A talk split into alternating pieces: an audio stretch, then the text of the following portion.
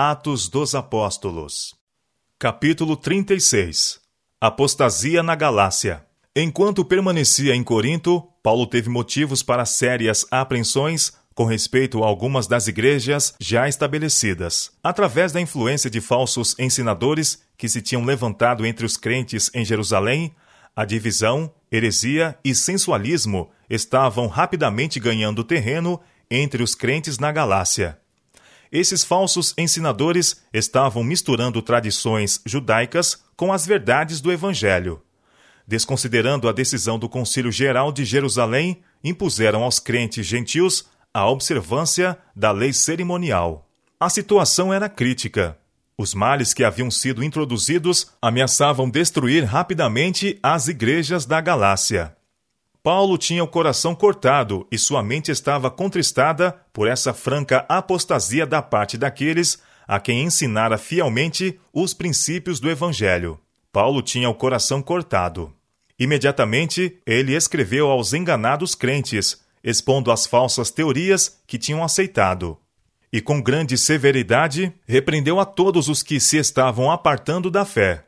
Após saudar os Gálatas com as palavras: Graça e paz da parte de Deus e da de nosso Senhor Jesus Cristo, dirigiu-lhes estas palavras de penetrante reprovação. Maravilho-me de que tão depressa passasseis daquele que vos chamou a graça de Cristo para outro evangelho, o qual não é outro, mas há alguns que vos inquietam e querem transtornar o evangelho de Cristo. Mas, ainda que nós mesmos ou um anjo do céu vos anuncie outro evangelho, além do que já vos tenho anunciado, seja anátema. Gálatas capítulo 1, verso 3 e versos 6 a 8. Os ensinos de Paulo estavam em harmonia com as Escrituras, e o Espírito Santo tinha dado testemunho de seu trabalho. Por isso, ele advertia a seus irmãos a não atentarem para coisa alguma que contradissesse as verdades que lhes havia ensinado o apóstolo aconselhou os crentes gálatas a considerarem cuidadosamente sua primeira experiência na vida cristã. Ó oh, insensatos gálatas! exclamou. Quem vos fascinou para não obedecerdes a verdades, a vós, perante os olhos de quem Jesus Cristo foi já representado como crucificado? Só quisera saber isto de vós. Recebestes o Espírito pelas obras da lei ou pela pregação da fé? Sois tão insensatos que, tendo começado pelo Espírito, acabeis agora pela carne. Será em vão que tenhais padecido tanto? Se é que isso também foi em vão. Aquele, pois, que vos dá o Espírito e que obra maravilhas entre vós, falo pelas obras da lei ou pela pregação da fé? Gálatas capítulo 3, versos 1 a 5. Assim, Paulo colocava os crentes da Galácia perante o tribunal de sua própria consciência e procurava detê-los em seu caminho. Confiando no poder de Deus para salvar e recusando-se a reconhecer as doutrinas dos ensinadores apóstatas, o apóstolo ansiava por levar os conversos a ver que haviam sido grosseiramente enganados, mas que, pelo retorno à sua primeira fé no Evangelho, podiam ainda anular os propósitos de Satanás. Ele tomou posição firmemente ao lado da verdade e da justiça, e sua suprema fé e confiança na mensagem que apresentara ajudou a muitos cuja fé havia fracassado a retornarem à obediência ao Salvador. Quão diferente da maneira de Paulo escrever à igreja de Corinto foi o caminho que ele seguiu em relação aos Gálatas. Aos primeiros, repreendeu com cautela e ternura, aos últimos, com palavras de farta reprovação. Os coríntios haviam sido vencidos pela tentação, enganados por engenhosos sofismas de ensinadores que apresentavam erros sob o disfarce da verdade. Tinham se tornado confusos e desorientados. Ensiná-los a distinguir o falso do verdadeiro requeria cuidado e paciência. A aspereza ou descuidadosa precipitação da parte de Paulo teriam destruído sua influência sobre muitos daqueles a quem ansiava ajudar. Nas igrejas da Galácia, aberta e desmascaradamente estava o erro suplantando a mensagem do Evangelho. Cristo, o verdadeiro fundamento da fé, fora virtualmente renunciado pelas obsoletas cerimônias do judaísmo. o apóstolo viu que, para que os crentes da Galácia fossem salvos das perigosas influências que os ameaçavam, as mais decisivas medidas deviam ser tomadas, dadas as mais penetrantes advertências.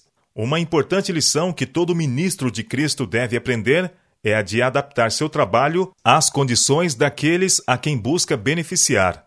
Ternura, paciência, decisão e firmeza são igualmente necessárias, mas devem ser exercidas com necessário discernimento. Tratar sabiamente com diferentes tipos de mentalidade, sob circunstâncias e condições variadas, é uma obra que requer sabedoria e juízo iluminado e santificado pelo Espírito de Deus.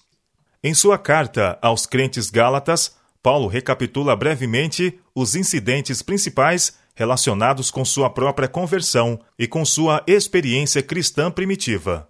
Por esse meio, ele procura mostrar que foi através de uma especial manifestação de poder divino que ele havia sido levado a ver e abraçar as grandes verdades do Evangelho. Foi mediante instrução recebida do próprio Deus que Paulo foi levado a advertir e admoestar os Gálatas de maneira tão solene e positiva. Ele escreveu não em hesitação e dúvida, mas com a segurança de decidida convicção e absoluto conhecimento. Esboçava claramente a diferença entre ser ensinado pelo homem e receber a instrução diretamente de Cristo. O apóstolo exortava os Gálatas a deixar os falsos guias por quem haviam sido desviados e a voltar à fé que havia sido acompanhada por inquestionáveis evidências de aprovação divina. Os homens que os haviam procurado desviar de sua fé no Evangelho eram hipócritas, de coração não santificado e vida corrupta. Sua religião era feita de um conjunto de cerimônias por cujas práticas esperavam ganhar o favor de Deus. Não tinham interesse num evangelho que requeria obediência à palavra. Aquele que não nascer de novo não pode ver o reino de Deus. João capítulo 3, verso 3 sentiam que uma religião baseada em tal doutrina requeria demasiado sacrifício, e assim se apegavam a seus erros, enganando-se e também aos outros. Suprir formas externas de religião em lugar de santidade de coração e de vida é ainda tão agradável à natureza não renovada como foi nos dias desses ensinadores judaicos. Hoje, como então, existem falsos guias espirituais, para cujas doutrinas muitos atentam avidamente. É estudado o esforço de Satanás desviar as mentes da esperança da salvação pela fé em Cristo e obediência à lei de Deus. Em cada época, o arqui-inimigo adapta suas tentações, adapta suas tentações aos preconceitos ou inclinações daqueles a quem está procurando enganar. Nos tempos apostólicos, levou os judeus a exaltar a lei cerimonial e rejeitar a Cristo. No presente, ele induz muitos cristãos professos, sobre a pretensão de honrar a Cristo, a pôr em controvérsia a lei moral e a ensinar que seus preceitos podem ser transgredidos impunemente. É dever de cada servo de Deus opor-se firme e decididamente a esses pervertedores da fé e expor destemidamente seus erros pela palavra da verdade. Em seu esforço para reconquistar a confiança de seus irmãos na Galácia, Paulo habilmente vindica sua posição como apóstolo de Cristo. Ele se declarou apóstolo, não da parte dos homens, nem por homem algum, mas por Jesus Cristo e por Deus Pai, que o ressuscitou dos mortos. Não de homens, mas da mais alta autoridade no céu, tinha ele recebido seu comissionamento, e sua posição tinha sido reconhecida por um concílio geral em Jerusalém, com cujas decisões Paulo se tinha conformado em todos os seus trabalhos entre os gentios. Não foi para exaltar-se, mas para magnificar a graça de Deus que Paulo assim apresentou aos que estavam pondo em dúvida seu apostolado, prova de que não era inferior aos mais excelentes apóstolos. 2 Coríntios capítulo 11, verso 5.